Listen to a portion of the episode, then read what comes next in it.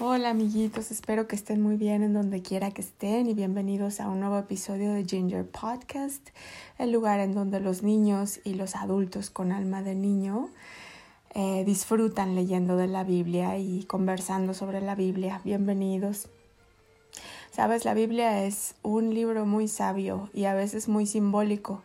Tiene muchas historias que te hablan sobre situaciones de tu vida pero como analogías, como similar, no exactamente sobre lo que te está pasando, pero te presentan algo similar para darte una guía de cómo puedes actuar y cómo Dios actúa en tu vida. Es un libro maravilloso, por eso es importante estudiarlo y disfrutarlo y es también nuestra espada. Bueno, antes hablamos de Abraham, el hijo querido de Dios y como Abraham tuvo un hijo que se llama Isaac. Y por eso decimos que es el Dios de Abraham y de Isaac y también de otros que ya vienen. Ya te contaré. Entonces, Abraham quiso mucho, mucho a Isaac, su hijo. Imagínate, ¿te acuerdas que tardó un poco de tiempo en que pudieran nacer Isaac y fue el niño de la risa porque su mamá se rió cuando Dios le prometió que iba a tener un hijo. Eh, bueno, pues lo disfrutaron mucho y mm, un día Dios quiso ver cuánto se parecía Abraham a él. ¿Alguna vez te han dicho tus papás, ah, te pareces a mí en esto? O le han dicho a tus hermanitos o a tus amigos, mi mamá dice que me parezco a ella porque soy muy platicador o algo así. Bueno, a los papás nos da mucho gusto cuando los niños se parecen a nosotros. Y así a Dios le da mucho gusto encontrar rasgos parecidos a Él en sus hijos. Por ejemplo, cuando tú tienes fe, la fe es algo divino, es algo que viene de Dios. Y cuando tú tienes fe, te pareces a Él. Y a Él le da mucho gusto. Y por eso responde cuando le pides algo con fe. Él responde cuando la gente se parece a Él. Entonces, tú sabes, un día Dios fue con Abraham y le dijo, ¿cuánto me quieres? Quería saber cuánto lo quería. Y Abraham quería mucho a Dios, mucho, mucho, era, era su todo. Entonces le dijo, bueno, si me quieres, quiero que me regales a tu hijo Isaac. Imagínate, si alguien te pide que le regales un juguete, bueno, pues se lo regalas. Este, tus pantalones favoritos, tu playera favorita, se los regalas pero a tu hijo.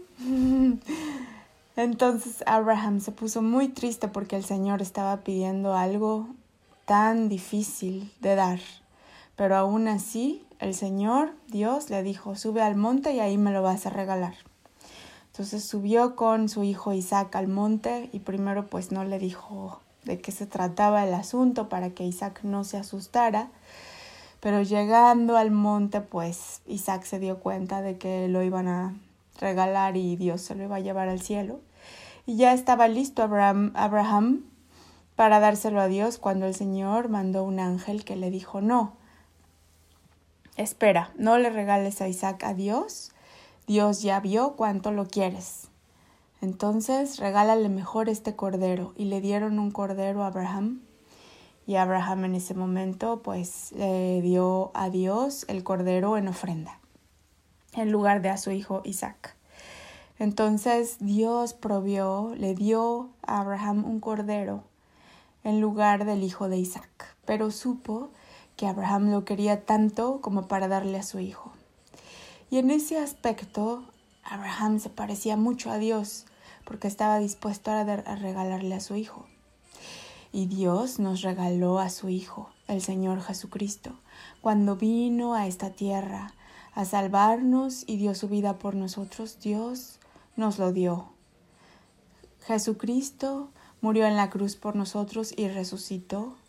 Subió de entre los muertos, recuperó su vida en tres días. Y así es como se selló la salvación de los elegidos.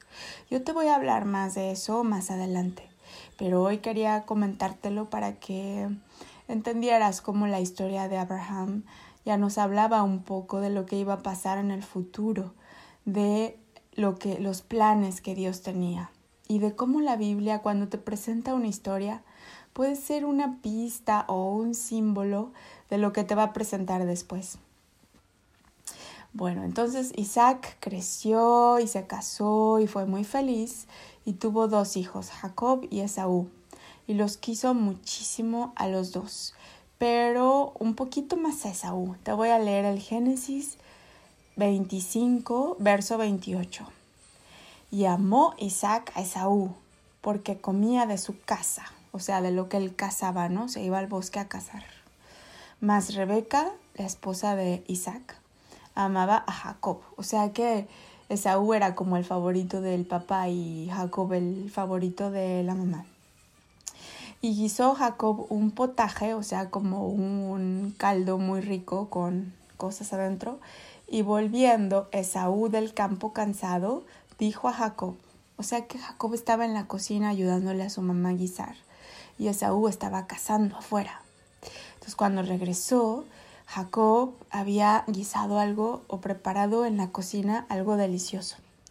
Entonces Esaú, volviendo a lo que dice el verso 10, 29, dice, y volviendo a Esaú del campo cansado, dijo a Jacob, te ruego que me des a comer de ese guiso rojo, pues estoy muy cansado. Por tanto fue llamado su nombre Edom. Y Jacob respondió, Véndeme en este día tu primogenitura.